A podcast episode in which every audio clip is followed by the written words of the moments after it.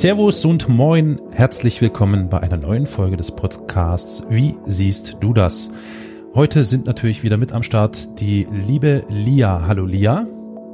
Hallo, ich grüße dich und euch. Und meine Wenigkeit der Carol. Nach einiger Pause sind wir wieder zusammengekommen, liebe Lia, um passend zur politischen Situation, wir wissen ja alle, in der Bundesrepublik wird gerade heftig verhandelt zwischen drei verschiedenen Parteien, den Grünen, der SPD und der FDP. Und deswegen werden wir diesen Podcast heute einem ganz wichtigen Thema widmen, FDP-like, nämlich dem Thema Money, Money, Money.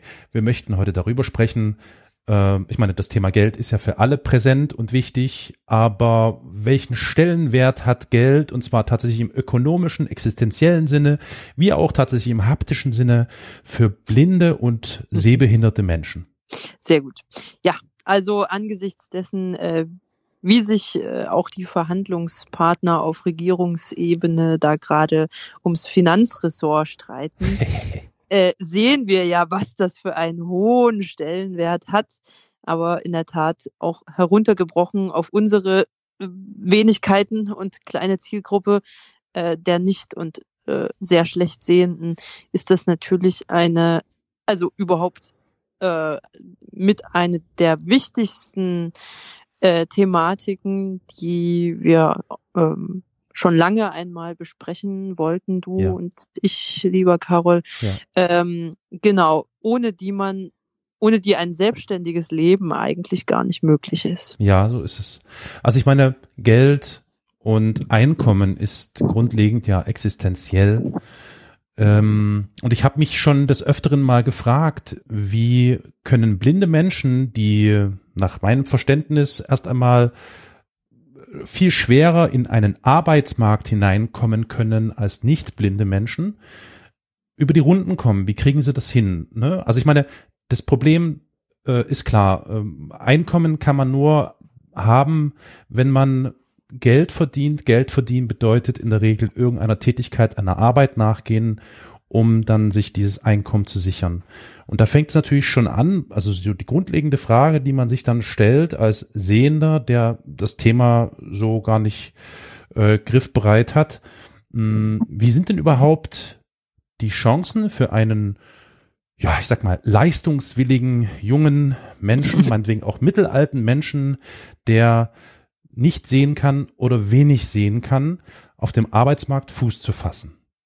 Ja, das ist natürlich eine, eine sehr kontroverse Frage, weil ja, stimmt. ich, also, äh, ne, grundsätzlich ähm, sprechen die, ja, Zahlen oder der, der Statistik, was das angeht, eher gegen uns. Also es gibt keine direkten Zahlen, beziehungsweise sind die, also wenn es sie gibt, sind sie schon äh, mehrere Jahre alt äh, des Statistischen Bundesamtes, äh, was mal versucht hat zu erfassen, wie hoch die Arbeitslosigkeit zum Beispiel unter Blinden und stark Sehbehinderten mhm. in unserem Land eigentlich ist. Und ähm, die ist, die liegt ungefähr tatsächlich bei 80 Prozent.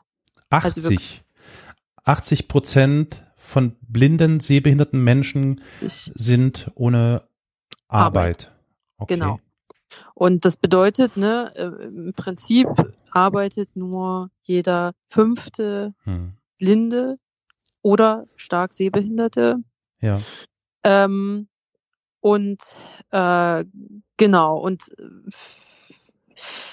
diese Zahl ist sogar noch großzügig ausgelegt, ja, wurde ja. mir gesagt. Ähm, man muss dabei vielleicht auch noch die Menschen so ein bisschen mit hineinnehmen, die durchaus arbeiten, aber nichtsdestotrotz ähm, Leistungen, hm. äh, also soziale Leistungen äh, trotzdem in Anspruch nehmen mhm. müssen, mhm. Äh, um einfach auf ein Mindesteinkommen äh, einer gewissen Höhe ja ähm, dann zu kommen. Aber ansonsten, äh, ja, diejenigen, die wirklich aus eigener Kraft und dann entsprechend aus eigenen finanziellen Ressourcen schöpfen können, um über die Runden zu kommen, das ist dann wirklich ein sehr geringer Anteil. Weniger als jeder fünfte. Das ist erschreckend. Ähm, ich habe das offen gestanden auch ein bisschen erwartet, deswegen habe ich auch diese provokative Frage, so like Bild TV oder so gestellt. Hm. Aber einfach nur mal, um deutlich zu machen, wie die Situation eigentlich für viele Menschen ist. Das ja. betrifft ja offen gestanden, ne? Also um das jetzt mal etwas breiter aufzustellen, das betrifft ja nicht nur äh, blinde oder sehbehinderte Menschen, das betrifft ja ganz viele, die ähm, durchaus leistungswillig wären. Ich, ne? Also es ist jetzt FDP-Sprech, ne? du weißt, was ich meine. Aber ja, ja. denen gar keine Gelegenheit geboten oder gegeben wird, das äh, tatsächlich auszufüllen oder zu tun. Aber ja. jetzt, um nochmal zurückzukehren zum speziellen Falle, wie ist es mit blinden Menschen? Das zeigt uns ja, dass der Arbeitsmarkt und darüber natürlich gesellschaftlich wie wir es schon in vielen anderen Folgen vielleicht aufgezeigt haben, äh, eigentlich nicht aufgeschlossen ist oder nicht ermöglicht, dass Menschen äh, einer Tätigkeit nachgehen können die, oder sollen. Die eine entsprechende Einschränkung haben, so ist ja, es. Ja. Also äh, ganz kurzer Ausflug ins Warum. Ja. Ähm, ich, also erstens mal denke ich, sehr viele Menschen mit auch anderen Einschränkungen haben dasselbe Problem wie wir.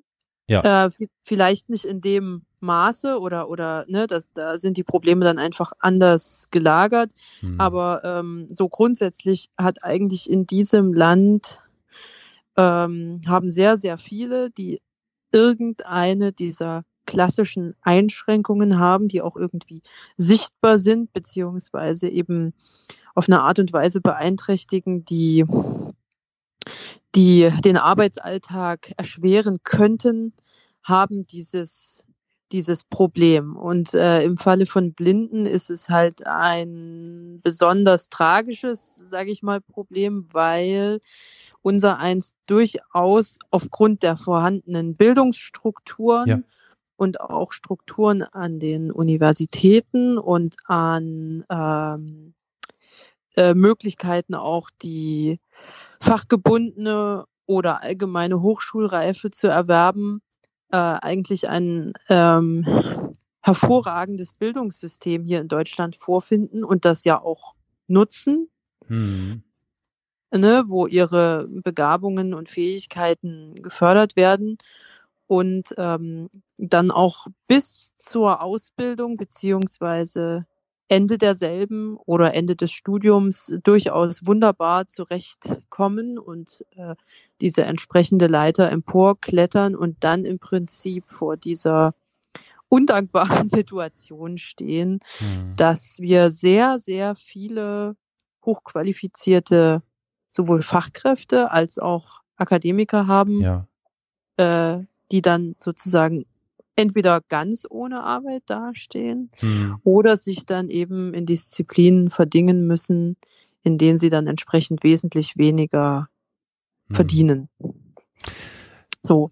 Vielleicht als kleiner Disclaimer, wir planen ja schon seit geraumer Zeit und das vielleicht schon mal so als, als kleines Schmanker für die verehrten HörerInnen.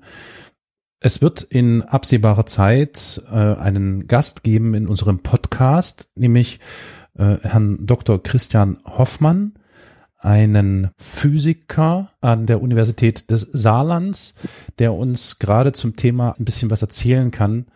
Also das mal nur so als äh, kurze, kurzer Einschub dazu.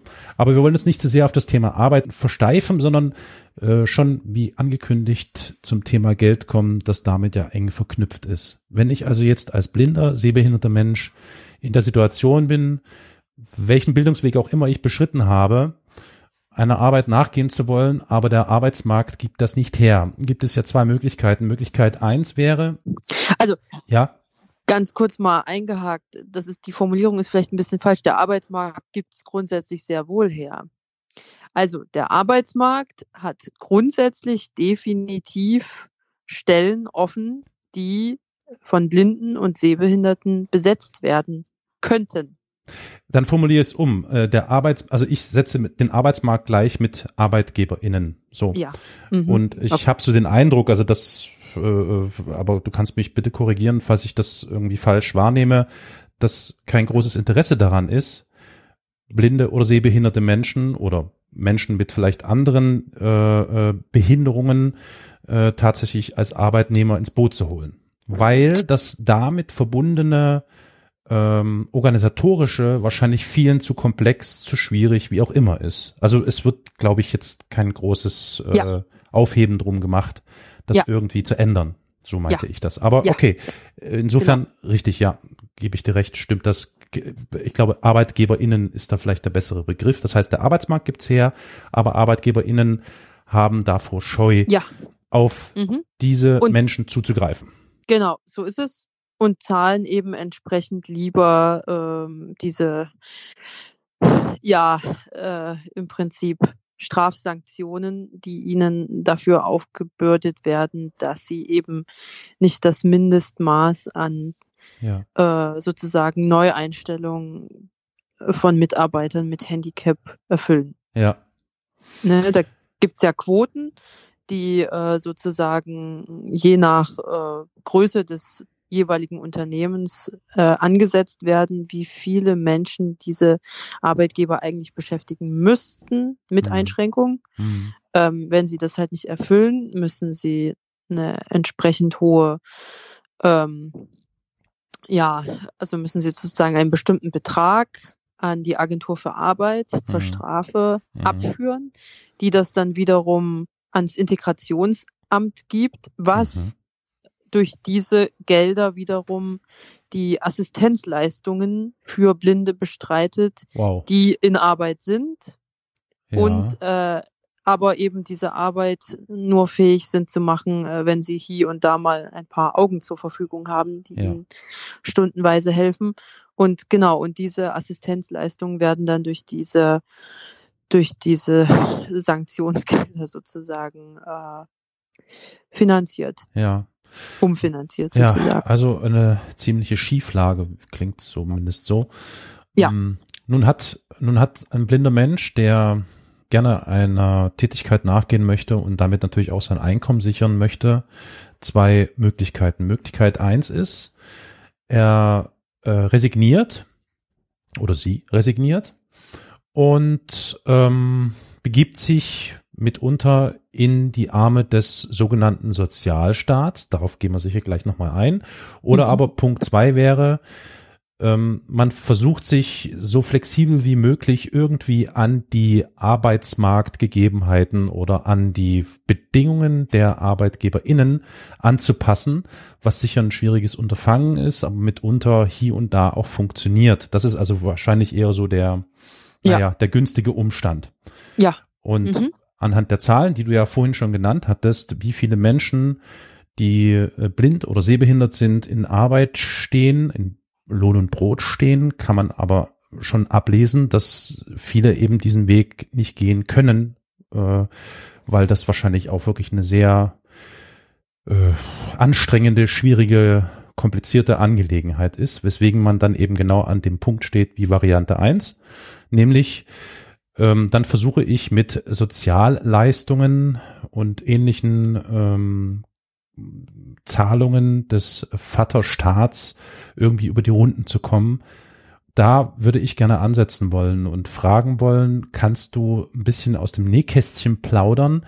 Wie, wie, wie, ist es eigentlich um diese Menschen, die gezwungenermaßen in dieser Situation stecken, bestellt? Also ich habe jetzt nur so als Vergleich, die klassischen ALG 1 oder ALG 2 Empfänger, also Arbeitslosengeld 1 oder Arbeitslosengeld 2 Empfänger, vulgo auch Hartz IV genannt, ähm, recht abwertend, die mh, mm, dann regelmäßig Kontakt haben mit dem mit der Arbeitsagentur, nachweisen müssen, dass sie sich an verschiedenen äh, Stellen beworben haben, woraus nichts geworden ist, was mhm. zumindest aber sicherstellt, dass man ein sehr, sehr geringen, viel zu geringen Betrag ähm, bekommt, nämlich beispielsweise Arbeitslosengeld 2 und äh, damit versuchen muss, über die Runden zu kommen. Ähm, ja. Ich habe hab jetzt nicht genau einen Betrag von, von Arbeitslosengeld 2 im Kopf, aber ich glaube, es sind 404 Euro sowas in der Drehe. Das schwankt immer so mhm. von ein, ein, zwei Euro mehr werden es pro Jahr, lächerlicherweise. Ja. Wie ist die Situation denn bei kon konkret sehbehinderten Menschen und blinden ja. Menschen? Mhm. Also ähm, ja, ich sag mal, wenn du wirklich als blind giltst und ähm, entsprechend einen Schwerbehindertenausweis mit einem Grad der Behinderung von 100 Prozent nachweisen, vorweisen kannst, mhm. hast du, das weiß ich zumindest vom Arbeitslosengeld 2 her, ähm, also es wird nochmal wie so eine Art ähm, Schwerbehindertenpauschale draufgelegt für eben besondere Aufwendungen, die man eben als Mensch mit Handicap so hat. Also, also zusätzlich zum Arbeitslosengeld 2, Genau. Ja? Aha, okay. ja, richtig. Also es sind dann meinetwegen nicht diese 404 Euro oder so, sondern das mhm. ist dann mhm. einfach, also ne, das ist jetzt nur ein Beispiel, es sind ja eh, ich glaube, es ist auch inzwischen ein bisschen mehr geworden. Mhm. Äh, ich glaube, wir sind irgendwie gerade bei 400, keine Ahnung, 35 oder irgendwie okay, so, ja. Äh, was ja armselig genug ist für diejenigen, die das beziehen müssen. Ähm, genau, aber ähm, es gibt da sozusagen einen Aufstockungsbetrag für äh, ja eben Leute, die eine entsprechende Höhe des Grades der Behinderung nachweisen können. Mhm. Das in der Hinsicht sind Blinde relativ, ähm, also das ist hier im Land, zumindest was den Nachweis angeht, äh, relativ gut geregelt, weil die halt nicht sage ich mal, bei einem Grad der Behinderung von irgendwie 40 oder 50 mhm. Prozent rumdümpeln, mhm. ähm, was irgendwie nicht Fisch und nicht Fleisch ist, mhm. sozusagen, und äh, du eigentlich damit bei den Behörden kaum irgendetwas anfangen oder erreichen kannst, sondern es ist hier schon anerkannt, dass das einfach ein Handicap ist, was äh, irgendwie alle Bereiche des Lebens und des Alltags irgendwie betrifft, ne, wenn mhm. man nichts sieht. Mhm. Und deshalb ähm, ist da Usus, dass so jemand dann schon einfach ein, ein Grad der Behinderung von 100 Prozent hat, ähm, was nun mal eines, einem, einem schweren Handicap von der Definition her äh, einfach irgendwie gleichkommt und entsprechend ist das dann, äh, sage ich mal, geregelt. Also das ist so diese, diese eine Geschichte. Ähm, ja, ne, dann gibt es ja noch das das Blindengeld des jeweiligen Bundeslandes, in dem mhm. man lebt. Das ist eine, eine Ländersache, ne, mhm. keine Bundessache. Es ist jeweils ein Landesblindengeld, heißt aber auch in jedem Bundesland ein bisschen anders. Mhm. Ähm, und äh, das gibt es ja unabhängig vom Einkommen. Also das gibt es eben, das gibt's eben einfach, wenn mhm. du mhm. ähm, als blind bei den jeweiligen Behörden geführt wirst und das entsprechend nachweist. Mhm. Ähm, genau. Und dieses Blindengeld, das kann aber äh, sozusagen nach Bedarf, das ist dann aber wieder einkommens- und vermögensabhängig. Mhm. Durch die sogenannte Blindenhilfe, das ist dann wieder Bundesgesetz, also das ist SGB 12, ähm, kann das dann nochmal bis zu einem bestimmten Betrag aufgestockt werden weil es gibt halt Bundesländer wie zum Beispiel Nordrhein-Westfalen, Hessen, Bayern, die haben ein sehr, sehr hohes Landesblindengeld. Mhm. Das umfasst so zwischen 600 und 700 Euro. Ja, ich habe hier gerade eine Liste, wenn ich das mal kurz einwerfen darf. Also ja. Hessen hat beispielsweise ein Blindengeld in Höhe von 658 Euro. Mhm. Nordrhein-Westfalen liegt bei 473 Euro.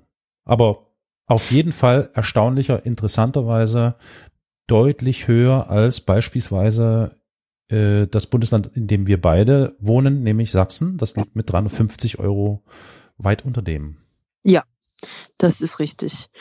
Ähm, es gibt auch Bundesländer, die zahlen noch weniger. Aber ähm, genau, und da musste ja irgendwie eine Art von Ausgleich ja. geschaffen werden. Und deshalb äh, gibt's halt diese Blindenhilfe, die das sozusagen auf, äh, ja, lass mich jetzt mal überlegen, die das sozusagen auf rund 800 Euro aufstocken soll. Mhm. Je nachdem, je nachdem, äh, in welchem Bundesland du lebst und wie viel dir sozusagen Blindengeld bezahlt wird. Und wenn du halt die, den sozialen Bedarf geltend machst, weil du halt ein zu niedriges sonstiges Einkommen hast ja. und ein zu niedriges Vermögen. Also wir reden hier von einem Vermögen unter 5000 Euro. Ja. Das darf es nicht überschreiten.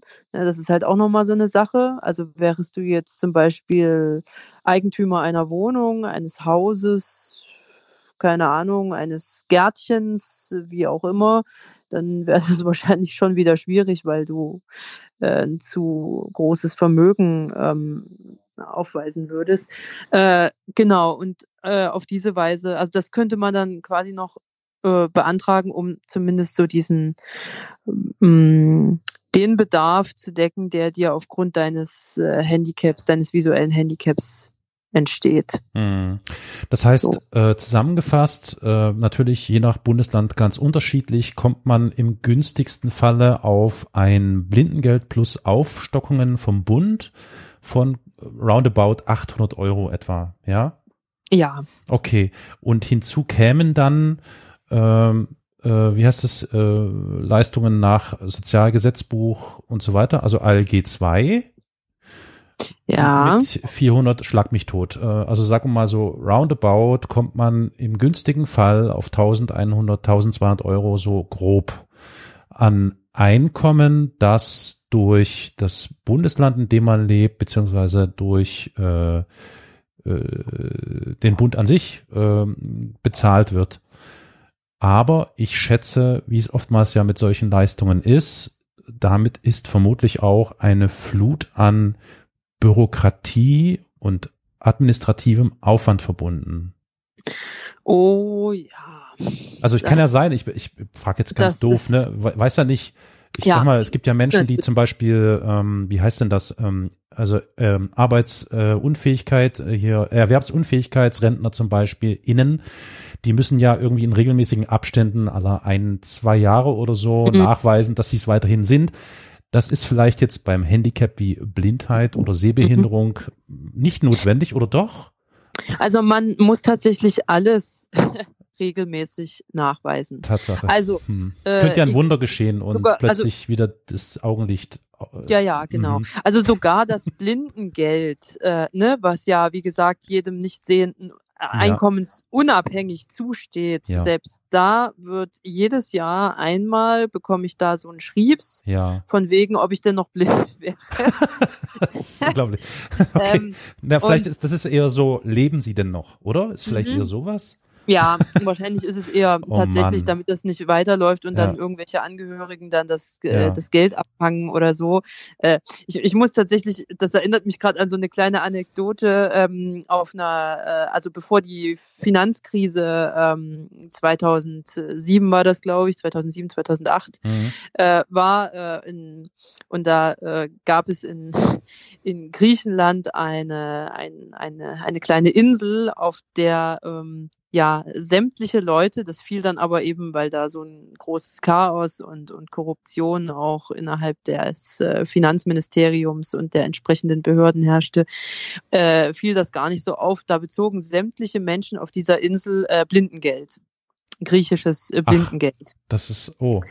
Und äh, ne, da sind die dann irgendwann mal äh, im Zuge der Finanzkrise hat man dann halt ne, langsam mal angefangen, so ein bisschen äh, zu versuchen, seine Ausgaben zu verschlanken und mal zu gucken, ähm, wem steht eigentlich was, was wir hier so zahlen, überhaupt noch zu. Und da waren dann eben irgendwann mal so ein Finanzbeamter auf der Insel und hat halt festgestellt, ähm, ja, dass das entweder gefälschte Nachweise sind, beziehungsweise die Leute teilweise schon längst tot waren, äh, für die da Blindengeld ausgezahlt äh, okay. wurde. Mhm. Und ähm, ja, also was ich nur damit sagen will, ist, äh, damit kann natürlich, äh, das ist jetzt kein so schönes Beispiel, aber ähm, damit kann natürlich auch eine Menge Schindluder getrieben werden, äh, wie das halt immer so ist, wenn man ne, Menschen hilft. Meistens wird die Hilfe sehr gut angenommen und ist auch nützlich und dann gibt's halt immer diejenigen, die das missbräuchlich betreiben. Ja. Immer so ein paar äh, sind da halt mit darunter. Und äh, insofern, ja, ist das wahrscheinlich auch irgendwie gerechtfertigt, dass die Behörde ja, einmal im Jahr, äh, von mir aus äh, würde eigentlich auch einmal in zwei Jahren reichen, aber gut, also ich sehe das durchaus ein. Ähm, genau, zumindest tut sie es relativ niedrigschwellig. Zumindest ist das bei mir, also ich meine, ich zum Beispiel auf meinem Ausweis steht eindeutig äh, unbefristet. Das ist nämlich auch nicht bei jedem so. Äh, viele, die haben zum Beispiel Augenerkrankungen, weiß ich von Bekannten, und Freunden, die äh, sozusagen nur einen befristeten Ausweis ausgestellt bekommen haben, so in der mhm. Hoffnung, äh, naja, wir verlängern ihnen das dann natürlich irgendwann mal, aber bis dahin ne, hat sich das ja vielleicht wieder gebessert, beziehungsweise wurde was gefunden, beziehungsweise konnten sie entsprechend erfolgreich operiert werden oder irgendwas dergleichen. Und ähm, genau, und bei mir steht halt unbefristet und da fragen die dann halt, ne, da gibt's einen Bogen für äh, mit zwei, drei Fragen, wo du dann eben entsprechend ankreuzen musst. Alles nicht barrierefrei übrigens. Also hm. sprich, wenn man das dann bekommt, ist man eigentlich auf Sehende angewiesen, Tatsache. um sich das ausfüllen zu lassen, was ich als eine riesige Schweinerei empfinde, wie ich hier mal äh, auch mit anmerken möchte. Ähm, genau, und generell ist es auch so, dass also äh, sämtliche Korrespondenz mit Behörden ähm, also das ist grundsätzlich nicht gegeben, dass das äh, barrierefrei geschieht.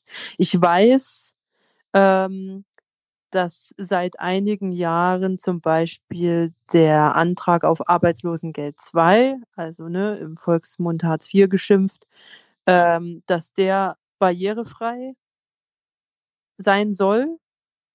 Mhm. Ähm, zumindest mal der Antrag, mhm. ne, was du dann als Bewilligung oder überhaupt Bescheid oder Ablehnung bekommst, das ist dann wieder eine ganz andere Geschichte.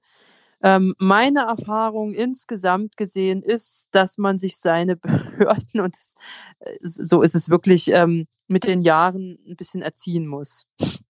Also sprich, ähm, ne, wenn man jetzt nicht ständig umzieht, sondern dann irgendwann mal auch ein paar Jährchen da und da gelebt hat, ähm, hat man es mit denselben Behörden irgendwie immer wieder zu tun. Man ähm, hat auch meistens dieselben Sachbearbeiter, also zum Beispiel äh, Landesblindengeld hier in Sachsen. Das ist schon tatsächlich seit meiner Geburt ist das dieselbe Frau, mit der ich da zu tun habe.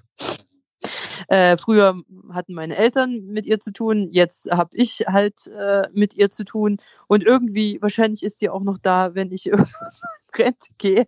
nein, aber ja. nein, aber jedenfalls ja. äh, irgendwie, das ist halt ganz lustig, weil ne, alle Dinge ändern sich, aber irgendwie es gibt so ein paar Sachen, die, mhm. die bleiben immer gleich. Ist ja auch gut, so eine Sicherheit. richtig, ja, äh, ja, genau so ist es. Und äh, ja, aber ne, dass man einfach die Leute Stück für Stück dazu bewegt, Jahr für Jahr, dass die eben auch mehr per E-Mail schicken, dass die die Sachen, die eben unumgänglich per Post äh, gesendet werden müssen, weil sie zum Beispiel Urkundenstatus haben. Sowas zum Beispiel wie die Wertmarke für, zur Befreiung äh, der, der Nutzung im öffentlichen Personennahverkehr, also der, der Zahlungsbefreiung ähm, oder so solche Sachen. Das sind ja, das hat ja Urkundenstatus und solche Sachen können natürlich nicht online äh, geschickt werden. Die werden dann eben per Post geschickt, aber dass dann wenigstens per E-Mail mal was kommt, sowas wie hier, wir haben Ihnen das und das jetzt geschickt das und das steht noch äh, darüber hinaus äh, auf dem Zusatzblatt, äh, ne, was wir ihnen zur Wertmarke geschickt haben und so weiter und so fort. Solche Sachen müssen, also ich finde, sowas sollte eigentlich selbstverständlich sein. Ja. Ähm, ja, so. Genau, und ne, also das sind so all diese vielen kleinen Dinge. Ähm, man kann sich das relativ barrierefrei ne, gestalten, wenn man genug Zeit hat, die entsprechenden Sachbearbeiter zu sensibilisieren. Ja. Aber das ist meistens nicht von Anfang an gegeben, wenn man damit beginnt, an ja, den Leuten da so ein bisschen rumzu. Finde ich ja wirklich äh, erschreckend, ehrlich gesagt. Also das ist krass.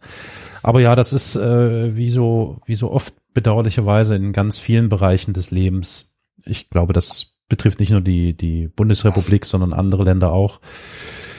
Ähm, ja, es wird viel zu wenig auf auf Belange und ähm, Dinge Rücksicht genommen und es ist halt strukturell schon immer problematisch und die Voraussetzungen ja. sind da eher mies.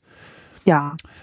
Ähm, genau, ich wollte nur ganz kurz sagen, wir hoffen uns da aber, äh, wir erhoffen uns da aber auch, also auch als Blindenverband, äh, sehr viel von der zunehmenden Digitalisierung. Hm, natürlich, Jetzt, klar. ne, auch die Verwaltungen natürlich ereilt und die Verwaltungen mögen das natürlich gar nicht, weil das sehr, sehr viel für die Leute dort verändert. Aber ich denke, also von den Strukturen her bringen unsere Experten in IT und Programmierung und mhm. äh, so weiter bringen sich da sehr ein, also auch in äh, Vorhaben, die da jetzt und in nächster Zeit in, in Gesetzesform gegossen werden, sowohl in Bundesgesetzgebung als auch in Landesgesetzgebung. Ähm, ja, dass, dass da die Barrierefreiheit für unser Eins in dieser Digitalisierung der Verwaltung und Justiz äh, nicht vergessen wird. Hm. Ja, das wäre sehr wünschenswert. Ich fasse nochmal ganz kurz zusammen, wenn ich das also recht verstanden habe. Äh, das Einkommen, was ähm, durch äh, den Staat an blinde Menschen bezahlt wird, splittet sich also auf einmal in äh, das Blindengeld, das durch das jeweilige Bundesland bezahlt wird und dann in Blindenhilfe. Blindenhilfe bedeutet ganz konkret äh, bestimmte Bedürfnisse, äh, die man beantragen kann oder Notwendigkeiten, die man beantragen kann. Und damit wird dann also das Blindengeld nochmal äh, um einen bestimmten Betrag X, je nachdem, was da angefordert wird, aufgestockt. Äh, nee. Nee. Das ist, das ist nicht korrekt. Also der erste Teil, äh, wie du es beschrieben hast, der stimmt was das Landesblindengeld ähm, oder die entsprechenden Pendants äh, namentlicher Art äh, in den anderen Bundesländern. Ähm, genau, das stimmt. Aber die Blindenhilfe, die wird nicht äh, sozusagen für konkrete ähm, finanzielle Ausgaben oder äh, ähm, oder Investitionen oder irgendwas dergleichen verwendet, sondern die Blindenhilfe kann quasi aufgrund der Niedrigkeit des Einkommens mhm. einfach, einfach aus diesem Grund heraus beantragt werden. Es ist eine Sozialleistung. Okay, aber hat nichts zu tun mit äh, einer mehr mit mit Mehraufwendungen, die entstehen? Nein. Okay. Nein. Nein, gut, gut, nichts, gut, gut. Hat, alles klar. Äh, sozusagen nichts damit zu tun. Also das, also es ist zwar so, aber das muss man so auf diese Art und Weise nicht nachweisen. Okay. Ähm, man muss eigentlich nur seine generelle Bedürftigkeit ja. nachweisen. Verstehe, verstehe. Das wäre vielleicht wichtig. Und dann wird es entsprechend auch nicht um, um Betrag X aufgestockt, sondern es wird eben bis zu diesem Betrag um die 800 Euro herum. Es ist übrigens an die, an die Rente, also sprich an den, an den allgemeinen äh, Rentenpunkteanspruch äh, gekoppelt. Das heißt also, äh, ne, steigen die Renten in Ost und West, steigt auch immer so ein bisschen dieser Sockelbetrag ähm, der äh, blinden Menschen sozusagen generell zusteht und entsprechend erhöht sich dann auch die Blindenhilfe. Verstehe. Mhm. Ich frage mich ja oftmals, um am gesellschaftlichen Leben oder auch am, am Arbeitsmarkt teilhaben zu können, macht es ja durchaus Sinn, sich äh, äh Dinge anzulegen, zuzulegen, die das Agieren und sich bewegen hm. in diesen Bereichen vereinfacht. Also klassisches Beispiel wäre ein ähm, möglichst vielleicht weitestgehend aktuelles äh, Handy, ein Smartphone, mhm. was ja viele Erleichterungen im Alltag mit sich bringt. Gibt es denn ja. für blinde, sehbehinderte Menschen die Möglichkeit, äh, die Anschaffung solcher äh, Geräte oder andere Dinge äh, Zuzahlen fördern zu lassen oder so? Oder ist das dann einfach schon mit all dem weitestgehend abgegolten?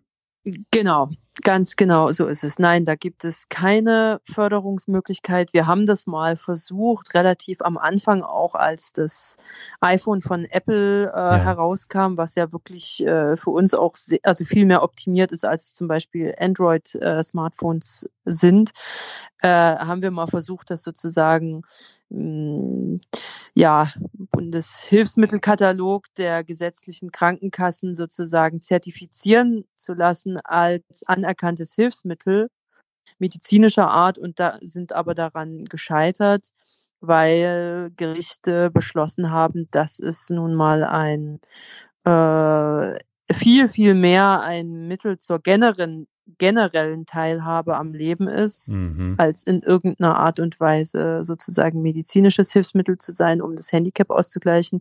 Also was wahrscheinlich, wenn man das heute nochmal so beantragen würde, überhaupt nicht stimmt, weil es einfach inzwischen so viele Möglichkeiten oder Dinge gibt, bei denen uns das Smartphone, das iPhone wirklich hilft, ähm, dass das so dem wahrscheinlich äh, gar nicht mehr standhalten würde. Aber als man das, also ich, das mag schon acht, neun Jahre her sein, dass das Mhm. versucht wurde, äh, genau, und da wurde das abgeschmettert.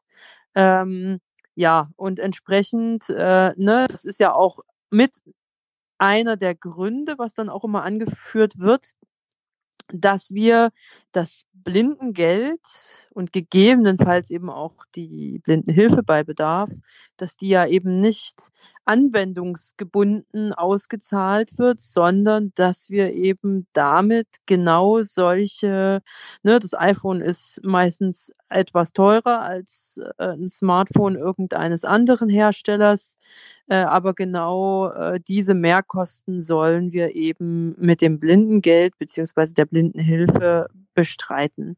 Und so beteiligt Ja. sich der Staat dann eben irgendwie doch. Ja, wo kämen wir dann Äh. auch hin? Ich meine, es besteht ja das Risiko, dass man sich davon ähm, Schnaps oder Zigaretten kauft, nicht? Ja, ja. Also da, Entschuldigung, ich konnte Ja. mir jetzt diesen Sarkasmus nicht verkneifen, weil das ist natürlich immer diese grundlegende Unterstellung, die, die immer wieder mitschwingt bei solchen Sachen.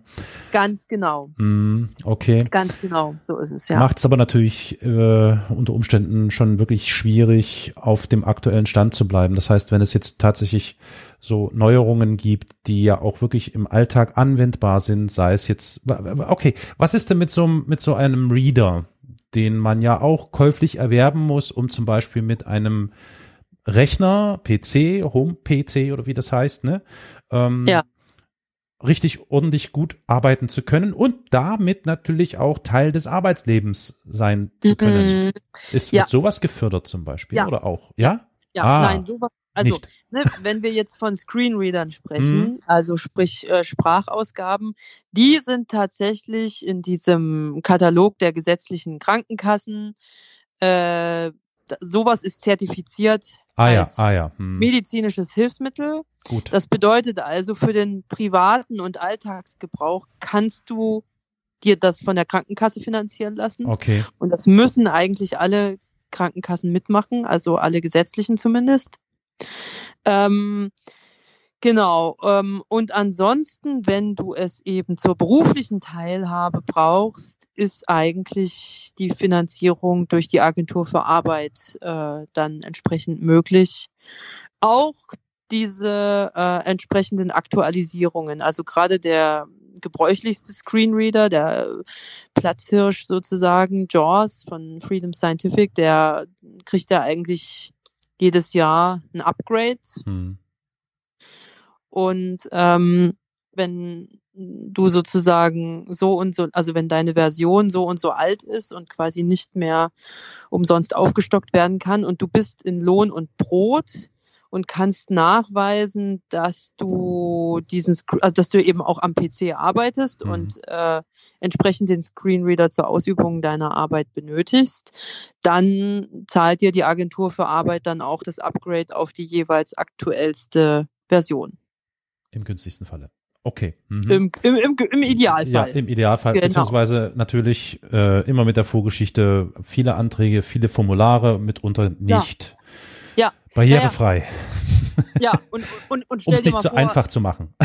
Ja, ist richtig. Naja, und es gibt ja auch noch äh, Masseure und sowas. Also ne, Mhm. Leute, die eben zum Beispiel in irgendeiner großen Praxis angestellt sind oder so und sozusagen keinen offiziellen Grund aufweisen können, Hm. warum sie sich äh, an der Arbeit mal an den PC setzen müssen. So, da, also ehrlich gesagt, das sagt die Agentur dann glatt weg, äh, nö, kriegst du nicht. Oder beziehungsweise musst du selber zahlen halt dann, ne? Ähm, bist ja immer frei, das dir selber zuzulegen. Hm. Ähm, ja, äh, weil äh, damit unterstützen wir im Prinzip nicht deine Arbeit, weil die besteht ja aus was ganz anderem. Mhm, verstehe. Ja, also das Ganze, also bis jetzt äh, hört sich das alles ein bisschen, also wir, wir haben versucht, sachlich zu bleiben, aber hin und wieder drängt sich der Eindruck auf, dass das ein bisschen nach einem Rand klingt. Ja, ich glaube, es, es, es möge sich doch bitte jeder Hörer, jede Hörerin selbst äh, einen Eindruck davon machen. Wir werden da entsprechende Informationen in den Show Notes verlinken, also Informationen zum Blindengeld, Blindenhilfe und so. Und wenn man sich da so ein bisschen durchwühlt, dann hat man ungefähr den Eindruck und weiß, äh, womit blinde, sehbehinderte Menschen so ja äh, im günstigsten Falle alljährlich zu kämpfen haben. Jetzt stellt sich mir die Frage, wenn man also auf solche ähm, Unterstützungen zugreift, ist das ja, also das ist ja, glaube ich, tatsächlich eine recht prekäre Situation, in der man dann finanziell lebt.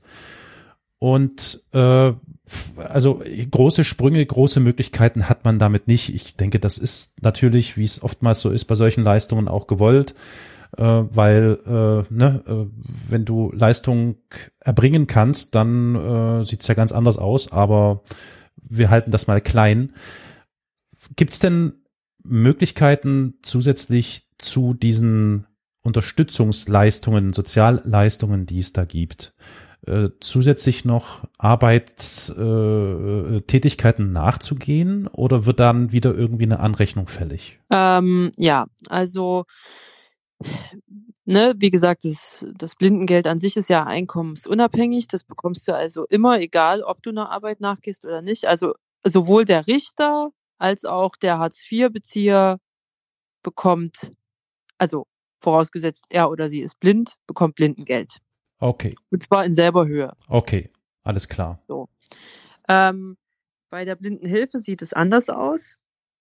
Die wird dir sozusagen entsprechend angerechnet. Also ah. meinetwegen, also ne, das ähm, variiert auch jedes Jahr, sowohl wie die Höhe des Blinden, der Blindenhilfe selbst, äh, variiert auch ähm, sozusagen die Höhe des Einkommens, ab dem dann sozusagen Blindenhilfe abgezogen wird, also du sie dann entweder nur noch teilweise oder gar nicht mehr hm. beanspruchen kannst. Ähm, ich glaube, das liegt irgendwie gerade bei, keine Ahnung, 1250 Euro oder so. Wenn du sozusagen brutto darüber kommst, monatlichem Einkommen, dann wird zumindest gekürzt, beziehungsweise wenn es dann, dann irgendwie so um die 1600 sind brutto, dann würdest du einfach gar, kein, gar keine Blindenhilfe mehr bekommen können. So um die Drehe. Ne? Ähm, genau. Und das ist dann halt so der Moment, wo es unfair wird, weil ne, in Ländern wie Hessen zum Beispiel hast du dann eben trotzdem noch deine ja. mehr als 600 Euro Blindengeld, die du ja eben einkommensunabhängig kriegst, weil du halt blind bist und in Hessen wohnst. Und in Sachsen hast du dann eben zusätzlich noch deine 350. Und das macht halt eine Menge aus. Ne? Das kann ja, äh, kann den Unterschied machen, ob man sich eine neue Breilzeile, die man für den privaten Gebrauch braucht, leisten kann. Hm. Oder ob man die sich erst in fünf Jahren leisten könnte, wenn eigentlich eh schon wieder was Neueres auf dem Markt ist. Also, was dann eventuell noch mehr kostet. Also, ja, und das ist so ein bisschen das Unfaire. Hm. Ja, nicht zu großzügig sein, gilt es hier ganz klar. Äh, Entschuldigung, ja, also, ich krieg das nicht also, Ne, mhm. ich, ich muss dazu vielleicht mal sagen, in anderen Ländern äh, sieht das viel, viel schlimmer aus okay. als bei uns in, in Deutschland. Ne? Das sollte man mhm. vielleicht an der Stelle auch mal noch mit erwähnen. Also den Blinden in Deutschland geht's, also die nagen jetzt nicht am Hungertuch. Das muss man einfach mal so sagen. Ne? Es gibt es gibt zumindest diese Leistungen von Blindengeld und Blindenhilfe. Es gibt einen erhöhten behinderungsbedingten Hartz-IV-Satz, wenn Leute wirklich gar nichts verdienen. Es gibt die Möglichkeit, wenn man keinen Anspruch auf Hartz IV hat, ne, kann man ja immer noch wie alle anderen Menschen auch Wohngeld zum Beispiel beantragen. Ähm, so, ne, so solche Sachen vielleicht noch äh, und, und äh, sicher auch noch andere Sozialleistungen, die mir jetzt gerade auf dem, auf dem Sprung nicht einfallen. Aber äh, so grundsätzlich ähm, ja, du kannst definitiv damit keine Riesensprünge machen. Hm. Ähm, ich, ich bin jetzt schon mal ganz begeistert, dass in, in Bayern und in Hessen es zumindest zum Beispiel für Taubblinde, also die ja wirklich in jedweder Hinsicht unglaublich stark beeinträchtigt sind und es eigentlich für sämtliche Dinge des täglichen Lebens, ähm, also eigentlich überhaupt schon mal, um mit ihrer Umwelt zu äh, kommunizieren, Assistenzbedarf haben dass die inzwischen, äh, zumindest in diesen beiden Bundesländern, einen Anspruch auf, ich glaube, 1200 oder 1300 Euro, also einfach die ihnen einkommensunabhängig äh, einfach mal gewährt werden, damit sie überhaupt mal eine Chance haben, ihre Assistenten da irgendwie so ein bisschen zu entlohnen äh, bekommen. Und das war schon, das ist ein riesig lang erkämpfter Schritt, äh, den, naja, auf den man jetzt ganz stolz ist in, in Blindenverbandskreisen. Also ähm, genau, und ich erhoffe, um das jetzt vielleicht nochmal abschließend zu sagen, mir da auch einiges von der Ampel Koalition, die jetzt hoffentlich irgendwann einmal äh, zustande kommen wird. Denn ne, es schwebt ja schon mehrere Jahre im Raum, dass es eigentlich mal ein, ein, ein Bundesteilhabegesetz mhm. geben soll, was diesen Namen auch wirklich verdient, wo eben nicht nur Blinde darin eingeschlossen sind, sondern auch sämtliche andere Arten von äh, anerkannten Handicaps, und äh, ne, dann eben entsprechend auch die Geldverteilung äh, mal ein bisschen gerechter geregelt wird und eben auch äh, Leute mit Handicap einen Anteil daran bekommen, die jetzt im Prinzip gar nichts bekommen. Also gerade Gehörlose bekommen noch viel, viel, viel, viel weniger als als Blinde zum Beispiel oder ja Leute im Rollstuhl. Also ich weiß nicht, äh, muss ich tatsächlich gerade mal gestehen, äh, ich wüsste gar nicht, worauf die überhaupt so einen Anspruch hätten. Außer also wenn, vielleicht. Wenn wir da HörerInnen haben, die da Input geben können, gerne per Kommentar oder ähnliches oh ja. uns herantragen. Das wäre sehr interessant. Das ja. geben wir natürlich dann auch weiter. Ja, das wäre ganz äh, prima. Ne? Also es gibt immer das persönliche Budget. Ja. Ähm, ne? Das ist äh, im Prinzip eine, ein, ein Instrumentarium, was man irgendwann mal eingeführt hat, äh, um sozusagen jedem, der ähm, ähm, finanziell bedürftig und entsprechend medizinisch bedürftig ist, äh, dem sozusagen eine Assistenzleistung äh, zu ermöglichen. Nur das persönliche Budget ist halt immer so eine Ermessensentscheidung Fall zu Fall vom jeweiligen Sachbearbeiter des jeweiligen Amtes. Also sämtliche Ämter können das genehmigen, sämtliche Sachbearbeiter können das genehmigen, aber sie müssen es alle nicht. Mm, verstehe. Also so und und äh, ne, wenn du jemanden hast, der deine, äh, sag ich mal, Not oder oder diese Notwendigkeit sieht, na dann ist das gut. Und wenn du da halt jemanden erwischt, der der sagt, nee, sowas wie also wenn du so einen Antrag stellst, sowas bearbeite ich gleich gar nicht erst, beziehungsweise sowas bescheide ich immer abschlägig äh, generell weil ich das absoluten Nonsens finde und, und mit sowas wird nur Missbrauch getrieben, naja, dann hast du halt verloren. Ja. So, ne?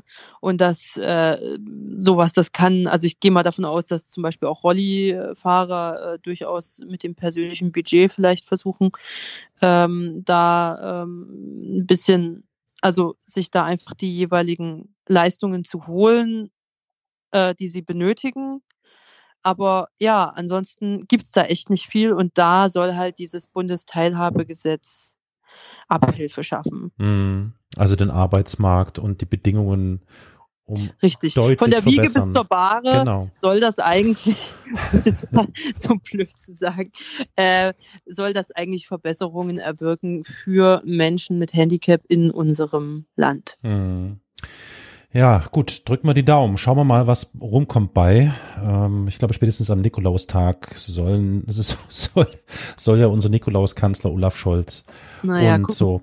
Ja, wir werden sehen, wir werden sehen. Aber um jetzt nicht zu trocken zu sein, ich meine, Geld ist ja, äh, ja, sag mal so, kann, kann theoretisch und trocken wirken. Ich hoffe, es war jetzt einigermaßen äh, erträglich für euch, liebe HörerInnen. Ich würde gerne mal aufs Praktische schielen. Wenn wir jetzt schon übers Geld sprechen, ähm, fällt mir natürlich eine Story ein, über die wir uns vor ein paar Tagen mal ausgetauscht haben, du und ich. Und du hast mir erzählt, dass, äh, dass dir passiert ist, du warst irgendwo einkaufen und hast ein, äh, bei, an der Kasse einen bestimmten Betrag X deiner Meinung nach hingelegt aber vermutlich dann erst später bemerkt, dass du äh, weniger Geld zurückbekommen hast, als du hättest bekommen sollen, also als mhm. Wechselgeld sozusagen, äh, wo ich dann natürlich sofort geschrien habe, ah, das müssen wir thematisieren, das finde ich echt spannend, weil nach meiner Kenntnis ist es so, ähm, Geldscheine, in diesem Fall jetzt Euroscheine, haben ja tatsächlich auch Breilschrift ähm, äh, haptisch spürbar vorhanden, ne? Das heißt. Nein, oder? nicht Breitschrift, nein. Nicht? Nein, nein. Moment, Sekunde. Haben, also das heißt, nein. du weißt nicht, welchen Schein du gerade in der Hand hältst? Doch, weiß ich, Woran? aber das, aber das sagt mir nicht, das sagt mir keine Breilschrift, sondern es gibt sozusagen andere haptische Merkmale, mit denen diese Euroscheine versehen wurden, äh, die mir das möglich Aha. machen, zu erfüllen, äh, welchen Wert der Schein hat, den ich gerade in Händen halte. so, aha, interessant. Mhm. Äh, d- das heißt, in diesem Falle sind es irgendwie, ähm, ist es, ist es quasi ein, ein, ein, ein Relief oder was? Relief ähnlich die Zahl oder was kannst du da erspüren mit den Fingern, Händen? Das ist wie so eine Art ähm, Schraffierung. Mhm. Also an den beiden kurzen Seiten des jeweiligen Scheins. Verdammt, ich wollte mir jetzt gerade einen Geldschein zur Hand nehmen, aber ich habe Ja. keine Geldscheine bei der Hand. okay, an den beiden kurzen Seiten, ja. Genau. Äh, gibt es wie so eine Art, äh, genau, wie so eine Art Schraffierung. Mhm. Die ist natürlich bei abgelutschten Mhm. äh, Geldscheinen ist die natürlich nur noch sehr, sehr wenig bis gar nicht mehr fühlbar. Zum Beispiel auf der Arbeitsstelle, ähm, auf der ich so arbeite, wenn da ähm, Trinkgeld ausgegeben wird, äh, einmal in der Woche. Ähm, da, ne, da sind dann teilweise Scheine dabei, die sind so, ja, wie soll ich sagen, also, und genau mit solchen Scheinen hatte ich auch in dem Moment bezahlt, Mhm. äh, als ich mit dir über diese Situation gesprochen hatte. Äh, genau, das ist im Prinzip kaum mehr fühlbar, also schlecht bis gar nicht. Und dann kannst du es nicht fühlen. Aber bei relativ neuen Scheinen, beziehungsweise mit denen Druck äh, vom jeweiligen. Besitzer ja äh, pfleglich umgegangen wurde, Ja. sozusagen. Ähm, da kann man diese Schraffierung relativ gut äh, spüren. Und das hat man nach und nach in den letzten Jahren. Also man hat äh, sozusagen mit dem 5-Euro-Schein irgendwann mal angefangen. Ich, das muss so irgendwie 2006 oder 2008 oder so gewesen sein.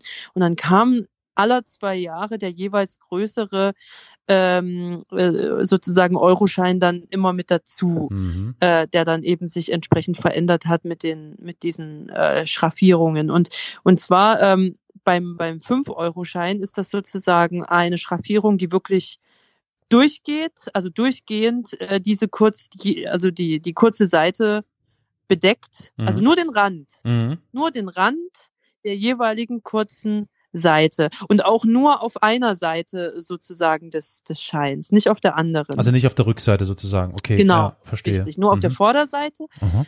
Ähm, genau. Und ähm, ne, beim, beim 10-Euro-Schein ist es dann zum Beispiel so, dass äh, in der Mitte diese Schraffierung einmal kurz unterbrochen ist. Mal sozusagen es ein kleines bisschen glatt weitergeht, Okay. dann wird's wieder, dann wird's wieder schraffiert ähm, bis zum Ende des, äh, der Seite. Und bei äh, 20 Euro zum Beispiel, da gibt's dann eben zwei Lücken in dieser Schraffierung, die dann eben glatt sind. Und beim 50-Euro-Schein zum Beispiel, da ist es wieder durchgehend, aber der Schein ist halt um einiges größer als der 5-Euro-Schein. Und da musst du dann halt anhand der Größe und dass du so ein bisschen ein Gefühl dafür hast, äh, wenn Ja. du sowas in Händen hältst, äh, also sozusagen herausfühlen, ah, okay, da ist zwar die Schraffierung durchgehend, aber das kann ja jetzt kein Fünfer sein, das ist dann ganz bestimmt ein 50er. Alles klar, verstehe. Und Hunderter So. haben wir eh selten in den Händen insofern. Aber Okay. ne, bei 100 dann ist es dann genau wieder äh, sozusagen äh, das Pendant zum Zehner. Also Okay, sprich, da ja. einmal schraffiert, äh, ne, andersrum, einmal unterbrochen die Schraffierung in der Mitte, äh, wie ich es beim Zehner gerade schon erklärt habe, aber eben größerer Schein. Entsprechend muss das irgendwie erkennbar sein. Aber das ist doch, äh, sorry, also, ich, äh, also warum? Ich habe wirklich, ich habe wirklich ganz naiv angenommen, das würde mit Breilzeichen da irgendwie gekennzeichnet sein. Warum machen die das denn nicht? Verstehe ich nicht. Ich meine, gut, das würde vielleicht Der Aufwand oder was? Ja, also einerseits der Aufwand, andererseits auch die Aufbewahrung der Scheine. Ne? Ich meine, ganz viele Leute haben die ja nicht glatt in ihrem riesigen Portemonnaie liegen, sondern ne, viele, also ähm, haben ja eher so Portemonnaies, in denen man den Schein dann mindestens einmal faltet, wenn man sie ins jeweilige Fach steckt und die würden dann zu dick werden sozusagen und deshalb und äh, auch auch viel zu schnell kaputt gehen äh, anhand äh, des jeweiligen äh, Breitdruck. Also man man sieht das oder man merkt das ja zum Beispiel schon äh, an zum Beispiel Medikamente ne sind heutzutage eigentlich standardmäßig mit Breil bedruckt äh, Mhm. Ja, stimmt, ja. So, wenn du in die Apotheke gehst, dir was auch immer holst, egal was es ist, heutzutage eigentlich kann man schon mit ziemlich fast hundertprozentiger Sicherheit sagen, da ist Breil drauf. So.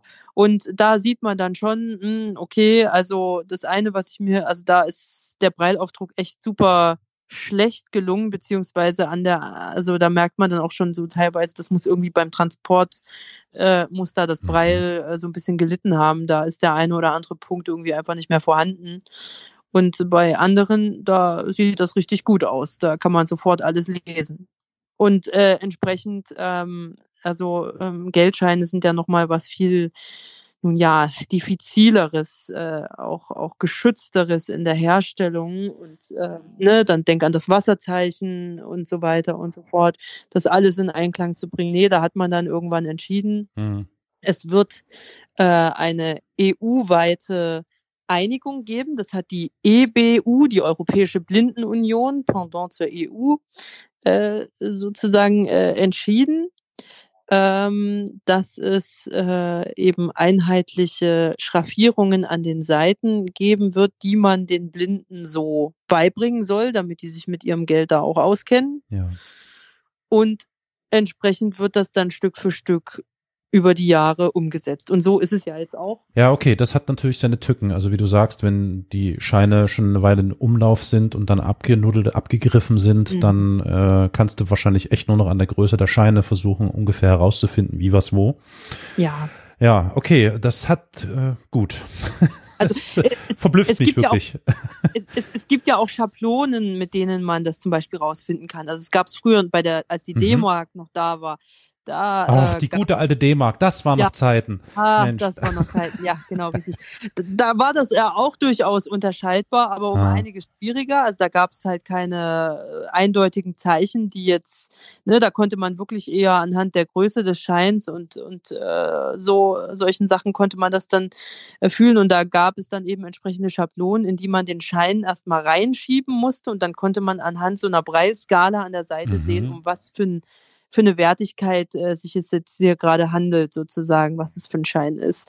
Äh, und aber ne, mach das mal im Laden. Ich glaube, im ähm, Alltag wenn, ist das schwer umsetzbar. Untauglich, mhm. untauglich, mhm. absolut. Also mhm. ja, deswegen sowas habe ich auch immer nie besessen. Also oh, das, das, ist ja ist, ätzend. Okay, äh, aber bei Münzen ist es einfacher, oder? Weil da ist es ja, ja. wirklich erspürbar, was da für ein Betrag drauf äh, äh geprägt ist. Ja, aber, aber auch nur, weil dafür gesorgt wurde, dass das eben so ist. Ne? Also ähm, da hat auch die EBU äh, ihre Finger mit im Spiel gehabt, äh, damals als der Euro sozusagen kreiert wurde. Also darauf wurde dann tatsächlich wirklich von Anfang an geachtet. Ähm, die Münzen sollten an den Seiten entsprechende Zeichen aufweisen, beziehungsweise Schraffierungen, glatte äh, Stellen, Einkerbungen etc. pp, äh, die einem, die einem bestimmten Regularium unterworfen sind. Mhm und äh, damit eben nicht Sehende oder weniger Sehende äh, in der Lage sind, diese Münzen äh, durch Fühlen hm. zu unterscheiden. Ja, ganz so. blöd gefragt. Ich habe jetzt hier, also Kleingeld habe ich, das habe ich mhm, hier gerade in der Hand, das klimpert ja auch schön. Ähm, ich habe jetzt hier so ein Euro, äh, eine Euro Münze in der Hand und, mhm. und ähm, schließe jetzt meine Augen. Okay, ich bin natürlich jetzt nicht geübt ne, mit dem mit dem Spüren von Fingern und so und könnte jetzt mit viel Glück die Eins darauf erspüren, ertasten. Nee, nee, nee, so geht das gar, das so geht ist, das gar nee, ne? So geht das Das heißt auch wieder der Rand bei dir oder genau. was? Okay. Das ist der Rand. Also nimm es, äh, nimm sozusagen die Münze mal hochkant äh, in deine Hand. Ach, der Rand. Ach so. Ah, genau, richtig. Und dann und dann ähm, geh mal mit deinem Daumennagel ja, rüber. Ja. Ähm, geh mal mit dem wirklich mit dem Daumennagel hochkant sozusagen ja. an diesem Rand. Äh, äh, ja entlang. An, der, ja. an, dem, an dem schmalen Rand entlang. Okay, und da gibt's eine Lücke in der Schraffierung. Also genau, also, also, da merkst du sozusagen so eine Abwechslung von ja. etwas, äh, ja, wie soll ich sagen, schraffierter und dann kommt wie so eine Kerbe und dann ist eine ganz glatte, äh, ein ganz glatter Abschnitt und dann geht ist wieder eine Kerbe und dann ist wieder so ein etwas ähm, schraffierteres, ja. äh, äh, schraffierterer Abschnitt. Ja. Genau, daran erkennt man zum Beispiel okay. einen Euro. Also du Okay. musst wirklich immer dir die Ränder, also Mhm. nie die, äh, nie die glatten äh, Seiten sozusagen angucken, sondern immer So, hochkant. jetzt habe ich hier ein Ja. 10-Cent-Stück in der Hand. Jetzt streamen wir das mal durch. Sorry, Genau. falls wir euch langweilen, liebe HörerInnen, aber das, muss, das interessiert mich Das ist, echt. das ist zum Beispiel, ne? Das, ist durchgehend grob, Richtig. grob schraff Mhm, oder grob, grob. äh, Relief, Ganz ne? genau. Okay. Ja. Alles Ganz klar, das genau. ist ein 10-Cent-Stück. Ja, aber jetzt hast du zu welchen 50er? Äh, leider nicht, leider Ach, nicht. Nee, nee, leider nicht. Ich habe jetzt hier ein 5-Cent-Stück und das Ding ist komplett nacksch. Genau. Da ist gar nichts. Genau. also das äh, sprich, die ganz, die, das ganz kleine Geld scheint gar nicht äh, markiert oder schraffiert zu sein. Kann das sein? Doch. Doch, doch. Äh, guck, hast du zwei Cent zufällig nee, leider da? nicht. Leider Ach, nicht. schade. Okay, also es ist so, ähm, 5 Cent und 1 Cent sehen gleich aus. Mhm. Aber 5 Cent sind wirklich spürbar größer als ja, 1 Cent Stück. okay, da kommt wieder die Größe. So dass man das relativ einwand, also das kannst du wirklich ziemlich einwandfrei. Alles klar. So, und zwei, und zwei Cent, die kann man äh, erspüren, die haben wie so eine Art, ja, wie soll ich denn das sagen? Die haben wie so eine Art. Ich habe ein äh, 2-Cent-Stück hier. Ich habe hier was. Hab Also was. sehr gut, genau. Also in das, da kannst du sozusagen deinen Daumennagel so wie reinstecken in den Rand. Also es hat wie so eine, ich, ich weiß nicht, ob du das, äh, Ich bin ob, ob, ob, man es vielleicht übersehen, ob man das vielleicht auch sehen kann. Ach so, das hat eine Längs, einen Längsschnitt Genau. drinne, so ein Richtig. Längs. Ach, Richtig, Meine ganz Fresse. genau. Ja, aber als Blinder fühlt man sowas. Krass. Okay. Und daran erkennt man dann eben zum Beispiel zwei und entsprechend kannst du das vom 1-Cent-Stück Mhm. und vom 5-Cent-Stück ganz gut unterscheiden. Und das 10-Cent-Stück ist ja schraffiert, wie du gerade festgestellt hast. Genau. Ne? Okay. Äh, 20, 20 Cent sehen wieder ein bisschen anders aus. Ja. Äh, die haben halt auch solche Kerben. Also die sind zwar glatt, aber haben, haben in regelmäßigen Abständen sind eingekerbt. Mhm. Und 50 Cent sind wieder so grob schraffiert wie die Zehner auch, aber sind eben auch um einiges größer als 10 Cent Stücken, so dass man die 50er auch äh, ganz gut erkennen kann. Ja, liebe HörerInnen, ähm, Ja. durchwühlt mal eure Portemonnaies, das ist wirklich spannend. Also das ist ja echt, das, übrigens, das ist der Grund, warum es mir ein Anliegen war, mit dir gemeinsam diesen Podcast hier zu machen, weil ich lerne gerade unglaublich viel wieder mal und das ist spannend, sehr spannend. äh, okay, cool. Äh, das heißt, nach Möglichkeit nicht auf Scheine zugreifen, sondern auf Münzen, weil die sind besser zu erkennen. Bisschen aufwendig, Ja, aber ich sag mal ja- so, die, die finanziellen Möglichkeiten sind ja begrenzt, insofern passt das schon zusammen. gerade sagen, wir haben ja gerade darüber gesprochen, dass Genau. äh, nicht sehen, sich mit Kleingeld eigentlich besser auskennen Ja. als mit, mit den ganz großen Scheinen. ähm, nein, aber ähm, genau, das, das, das kann man auf jeden Fall gut auseinanderhalten, wenn man sich mal eine Weile ähm, damit beschäftigt. Sehr schön. Mensch, äh, Lia, ich bin begeistert, also zumindest was mein Erkenntnisgewinn angeht, natürlich nicht die, die, die Schilderung, die du uns da geben konntest, aber so, der Erkenntnisgewinn war großartig. Ich danke dir dafür. Wir haben jetzt langsam einen Zeitpunkt erreicht, wo wir denken, es genügt jetzt den HörerInnen. Und deswegen würden wir euch vielleicht nur kurz mit dem Hinweis ähm, zurücklassen, äh, wenn ihr möchtet, schaut doch gerne mal auf unsere Internetseite www.wie siehst du das durchgeschrieben .de. Da könnt ihr euch die Folgen, die ihr jetzt vielleicht auf einem Handy angehört habt oder über einen Podcatcher angehört habt, äh, auch anhören über einen Webplayer. Darunter gibt es die Möglichkeit, Kommentare unter den jeweiligen Episoden zu hinterlassen. Ihr habt aber auch die Möglichkeit, uns äh, auf Twitter zu folgen unter dem Handle at wsdd-podcast. Also logischerweise WSDD steht für Wie siehst du das? Da könnt ihr uns gerne folgen. Ihr könnt uns gerne auch eine DM schreiben, kommentieren, whatever. Wir sind da jetzt nicht sehr rege aktiv, aber hin und wieder schon mal. Also insofern gerne äh, zu uns kommen. Und dann gilt es natürlich noch zu sagen, wenn euch äh, das interessiert hat und gefallen hat, was ihr da heute so Interessantes gehört habt, dann empfehlt es gerne an eure Mitmenschen weiter, an Familie, Bekannte, whatever. Es würde uns sehr freuen. Ja, oder schreibt uns, wenn ihr Fragen dazu habt. Ne, auch das ist auf jeden Fall immer möglich. Und vielleicht äh, sei an dieser Stelle auch gesagt, äh, dass wir, also zumindest was meine Wenigkeit betrifft, äh, ich nicht einmal die Hälfte dessen an Thematik geschafft habe, was ich mir eigentlich Stimmt, für heute ja. mit äh, Carol zusammen vorgenommen habe. Wie immer. Und das und wie immer genau eigentlich. Und das bedeutet, es wird höchstwahrscheinlich äh, möglichst bald äh, eine weitere Folge geben, in dem ich den Rest all dessen noch loswerden. Genau. Möchte. Ansonsten gilt gerne eine Mail schreiben an info at wie siehst du das.de. Und nicht vergessen, wenn euch das gefällt, dann auf dem Podcast-Portal, an dem ihr das hört, entweder folgen oder Sterne vergeben, gerne auch eine Rezension schreiben, wie euch beliebt. Lia, ich möchte mich vielmals bedanken für deinen Input und die vielen Informationen, die du uns heute an die Hand gegeben hast. Ich fand es wie immer sehr spannend. Ich wünsche dir ein paar stabile Tage und Wochen bis zur nächsten Folge äh, aus dem geplagten Sachsen ins geplagte Sachsen. dir ein gleiches, Carol. Mach's gut. Bye bye. What caused the malfunction? He couldn't be sure. The burnt out control panel offered no clue. But now, drifting in the cold blackness of space, he realized he was doomed.